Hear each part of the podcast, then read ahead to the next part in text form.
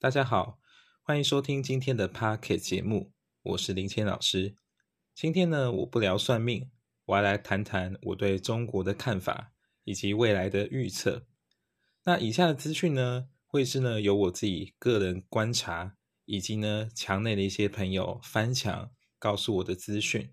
那很多墙内的朋友呢，他可能是在体制内工作或体制外，所以呢，他可以或多或少跟我讲一些。可能是我们在外面的人比较不知道的事情。那现在呢，很多人可能会有所疑惑，或是好奇，会觉得现在中国好像走向一个封闭的道路，这会是暂时的吗？是不是只是政治斗争而已？那之后呢，就会恢复呢？那根据我的理解呢，这个呢是回不去的路，就是他们一定会走向越来越封闭，走向一个大农村时代。那走向这个大农村时代呢？并不完全是由一个领导人的意志所决定，而是呢，中共的体系呢，注定让他不得不走向大农村时代。为什么会这样说呢？主要呢，是因为集权国家在努力，他们可能会非常非常着重在某些特定行业，想要去做一些厉害的发展，但是因为受限于体制的关系呢，每个人要爬到那个位置，所付出的代价的成本太大。所以变成多数人爬好不容易爬到那个位置以后，都不会有人想要干实事，因为做了也会被政治斗争，那不做了，为也也是会啊。那为什么我要认真做事呢？所以呢，大家就采用一个闷声发大财，想要呢利用自己的个人权利呢去做一些虚假的东西，来跟政府机关要钱骗钱。所以，比方说有很多的基建啊。全国大基建的工工作啊，一带一路啊，或呢是在金融业呢，去华尔街上市很多股票，但是呢，里面绝大多数九成五以上都是炒作概念，它呢并没有核心技术。简单来说呢，中国像是一个很大型的组装厂，它呢收集了各国的东西啊，各国的软硬件，然后呢到中国组装，那只是外壳上呢贴上一个 Made in China。所以你可能会觉得哇，中国好像掌握了很多很厉害的技术，但实际上呢，并不是这样。绝大多数的技术呢，中共呢自己没有能力开发，他们也无法去培养这样的团队，因为呢有非常多的党支部啊，还有很多的国企啊、央企啊，他们都是需要非常多的金钱去疏通，还有非常多的社交去安抚的，所以呢，根本呢就无法去营造一个有人才的团队。可以长期呢，在中国可以为技术升级提供生根的机会。那中国的人口红利呢，其实在前三十年呢，基本上已经是消耗殆尽了。因为呢，中国在早期呢，曾经推行过一胎化政策。那这个时候呢，其实就埋下它后期未来的人口注定是悲剧的打算。即使呢，后来呢，中共的国家局呢，开始要求说，哎，其实可以开放二胎，甚至现在鼓励三胎。但是大家都要知，大家都会清楚认件认清一件事情，就是呢，人一旦呢生活越来越好以后，还会想要多生小孩吗？基本上是不会的，因为我们想要的是更有品质的生活，而不不是只是追求小孩的数量。那这样的状态导致一个什么样的悲剧呢？就是变成没有人想要生小孩。那其实这个事情跟台湾或者是呃很多欧美国家都是一样，但是中国更大的恐惧呢是。他们不生的意愿提升的非常快，而且呢，有很多的黑数人口，其实是国家统计局无法去统计的。可能呢，有很多的农村小孩他是没有登记在户口上，这呢也是一个隐藏的劳动力问题跟犯罪问题。再呢，中共呢现在呢为了要提提及他们努力就是要催生，那提升国家的经济动力，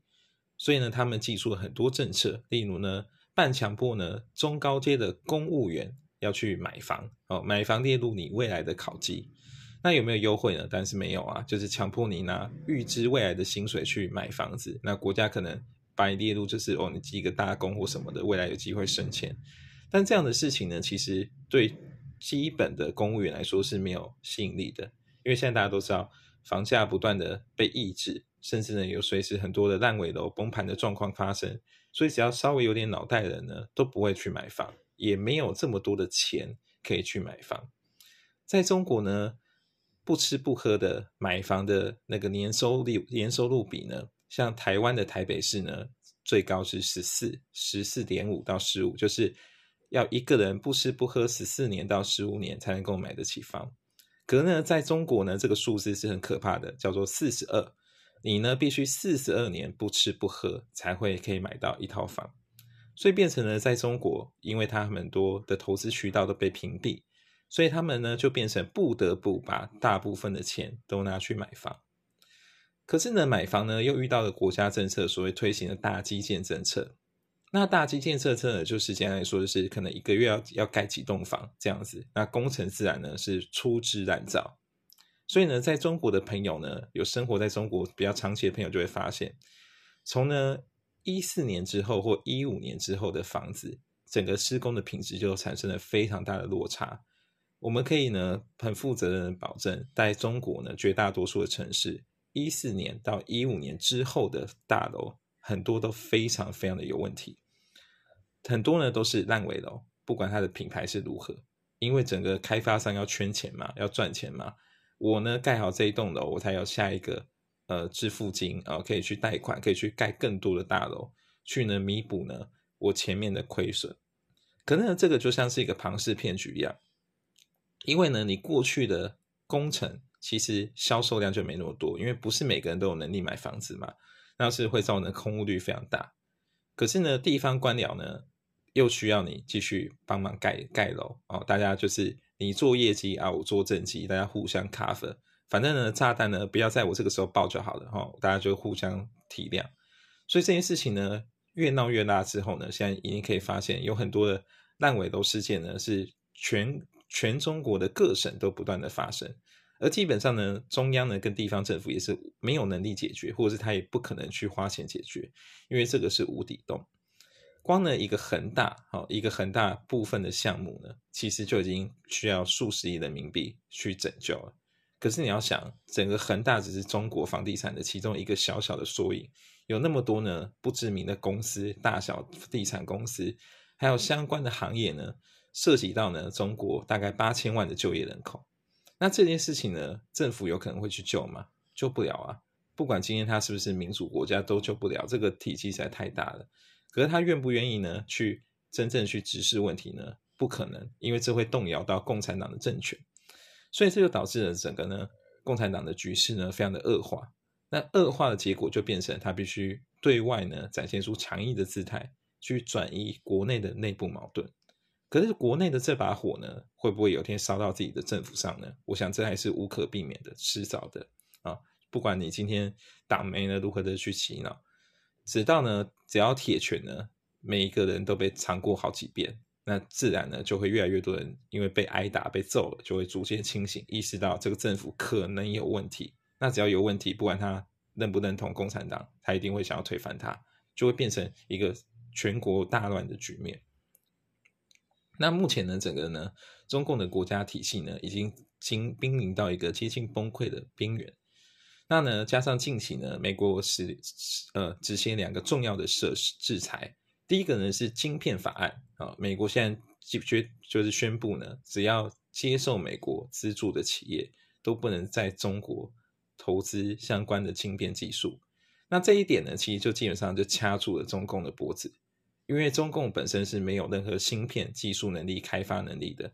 事实上呢，全世界的每个国家都没有可以一个国家就可以做好所有的芯片技术。大家呢都是使用产业链的方式哦，一个一个，我负责哪些部分，你负责哪些部分哦。台湾也是，只是台湾呢掌握到是比较高级的一个制程端哦，那其他部分呢还是需要其他国家分工。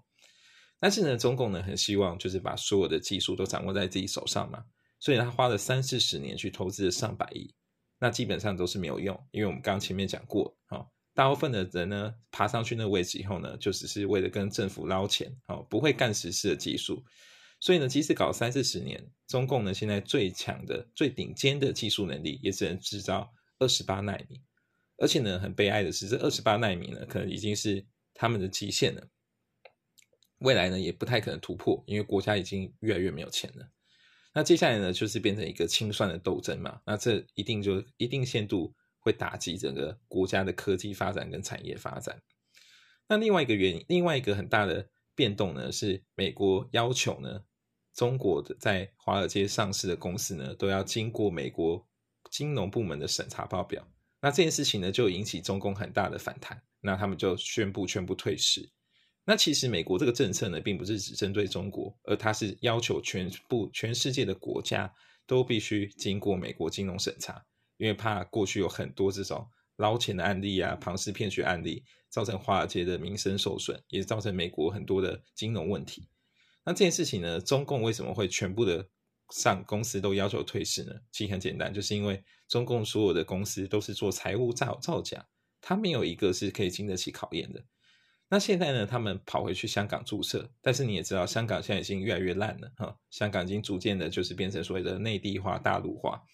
所以香港金融公、香港金融体系已经面临崩溃的边缘。那这些呢，在华尔街失败的公司又回来在香港上市。我估计呢，没多久，在几年内，香港会再度遭到重创。那到时候可能港币跟美元就会脱钩了。那到时候香港就会变成一个非常非常就是普通的城市，就再也它没有过去过去的繁华都成了一场梦。那中共知不知道他自己问题？他当然知道，但是没有人愿意解决，因为每个人在党的这个机器里面都是无能为力的，就是能捞尽能捞啊。能够明哲保身就明哲保身，不会有人要为人民做事，因为大家都终身制嘛，不会不会有任何压力啊。所以接下来呢，就会有很大的问题，就是未来中国是否会解体？那这件事情呢，我认为呢，迟早会发生，当然不不会到是非常夸张，什么就是大打内战什么之类，但是我认为他们内部的动乱会越来越明显。那现阶段的明显呢，将会导致呢，我们有几个很实务的决策可以供我们参考。第一呢，就是大家要减少尽可能的个人呢，减少有关于中国的投资，然后尽可能减少来降低它的风险。第二个呢，就是在有关于中国相关的企业、企业啊，做张国相关的一些呃投资项目的东西的公司，哈，那呢，你也可以去研究他们的财务报表。那这些公司呢，可能未来承担的风险都会非常大，好，你要去稍微思考一下这些投资标的是不是。它的风险是合理的。那第三点呢，其实就是回到自己本身啊。其实呢，在于台湾呢，台湾这个位置呢，是处在一个最前线的位置，所以我们并没有选择权，我们就只能被动的接受。那现在呢，其实大家要有清楚的立场，就是我们现在已经没有办法去想要什么脚踏两踏脚踏船，或者想要国际平衡，因为呢，全部的对抗呢，就是冷，就是回到冷战对抗期的状态，或是甚至二战时二次世界大战之前那个。很剑拔弩张的状态已经回到了，又回到现在，就历史又重演了。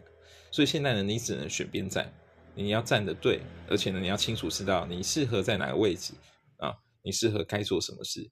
尽可能提升自己的能力。你永远都有筹码，可以最后呢有机会在谈判桌或者是在谈判桌的边边，你会比较清楚整个事情的发展，你有机会去做预判。